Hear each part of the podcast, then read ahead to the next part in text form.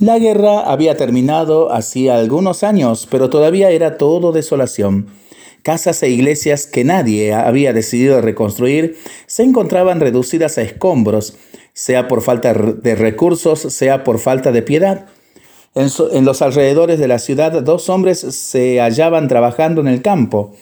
El sol del mediodía los estaba abrazando y en mitad de las fatigas de la faena uno de ellos, Everaldo, se desahogaba diciendo, Uf, desde que acabó la guerra siempre lo mismo, recoger espigas de trigo y echarlas a la carreta, cortar uvas y ponerlas en el cesto con mucho cuidado. No aguanto más. Si al menos nos pagasen mejor. El otro, Santiago, con la cara bañada en sudor, solo suspiraba porque el cansancio ni siquiera le permitía balbucear palabras. Continuaban con su labor cuando de repente una de las hoces golpea en algo, resonando sonoramente. ¡Cling! ¿Qué ha sido eso? pregunta Santiago levantando la cabeza.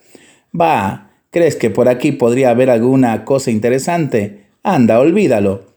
Santiago, sin embargo, se quedó con ese cling dándole vueltas en su cabeza y pensaba consigo, deleitándose. Eso sonaba metal. ¿Será algo valioso? Quizá. Hecho en oro. Si lo encontrara, lo podría vender y me haría rico. Al atardecer, él y sus compañeros se presentaron ante su patrón para recibir el salario de la jornada y se dispersaron. Cuando ya estaban lejos, Santiago con disimulo volvió al lugar donde había escuchado el ruido. Con la hoz en mano intentaba encontrarlo de nuevo, aunque en vano. Pasaba el tiempo y nada, hasta que al final un golpe duro y seco sonó otra vez cling Cavando con sus propias manos desenterró un objeto metálico, lo escondió apresuradamente en un trapo sucio y salió corriendo hacia su casa. Ya era de noche cuando llegó. Aprovechando que su esposa y su hijo estaban durmiendo, extendió el paño sobre la mesa y, temblando, desenvolvió el misterioso objeto. Una cruz. Qué decepción, decía bajito. Tanto trabajo para esto. No obstante, al ir quitando la tienda que tenía incrustada, sus ojos no podían creer lo que veían.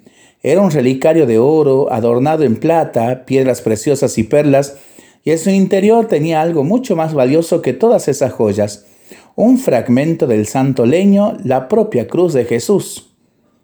Pero el pobre Santiago estaba ciego de espíritu. La avaricia y el egoísmo le habían cerrado el corazón a las cosas de Dios, hasta el punto de no darse cuenta del enorme tesoro que tenía en sus manos. Ah, fíjate lo que me he encontrado, exclamaba contento. Con este oro y estas piedras enseguida saldremos de la pobreza. Envolvió el relicario en el paño, lo escondió en la chimenea y se fue a dormir risueño, disfrutando anticipadamente de tan deseada fortuna. Aunque antes del amanecer... Santiago, Santiago, Fernando ha desaparecido, decía Elvira, llorando desesperada, mientras sacudía a su esposo para despertarla. Venga, no bromees. Déjame descansar que ayer fue un día muy duro. Que no, que ya lo he buscado por toda la casa y nuestro hijo ha desaparecido. Santiago se despertó y, antes de salir, tuvo un presentimiento. Se acercó a la chimenea, deslizó la mano en su escondite y estaba vacío. ¿Dónde está la cruz? susurró entre dientes. ¿Una cruz? ¿Tú buscando una cruz? replicó sorprendida su esposa. En ese momento el pequeño Fernando entra inesperadamente. Se había despertado a medianoche y el claro de luna estaba tan bonito y luminoso que decidió salir a pasear un poco. Atraído por un suave resplandor, se adentró en el bosque y encontró la hermosa cruz dorada que, radiante de felicidad, enseñaba a sus progenitores. Santiago no se impresionó con la cándida narración del niño.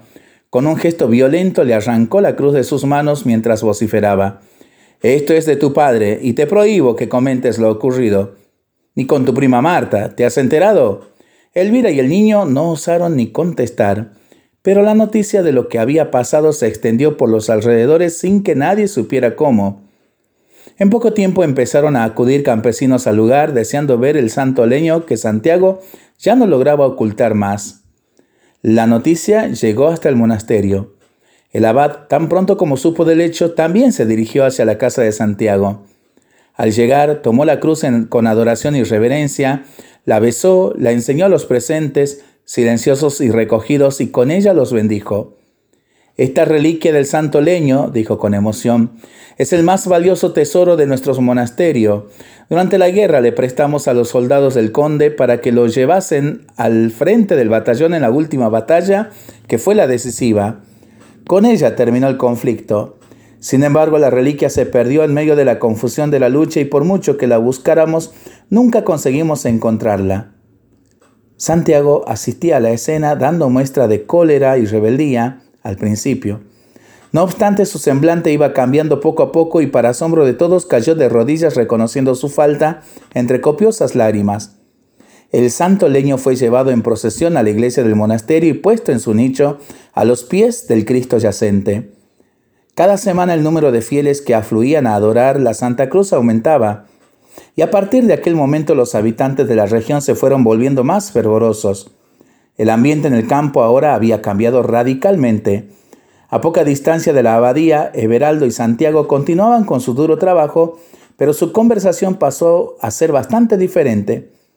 Piensa que cada espiga recogida y cada racimo de uvas cortado es nuestra ofrenda a Dios, decía Everaldo. Con ellos se hacen las hostias y el vino que los monjes usan en la misa. Para nosotros es un honor y qué ligera se hace nuestra labor cuando pensamos en eso, le respondía Santiago. El padre de Fernando ya no era la misma persona. Jamás faltaba misa los domingos.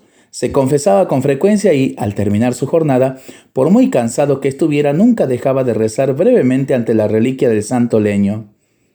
Gracias a ella había aprendido a enfrentar con alegría y generosidad las dificultades cotidianas, siguiendo las huellas de quien, cargando la cruz del, en cruz camino al Calvario, lo había ofrecido todo para nuestra salvación.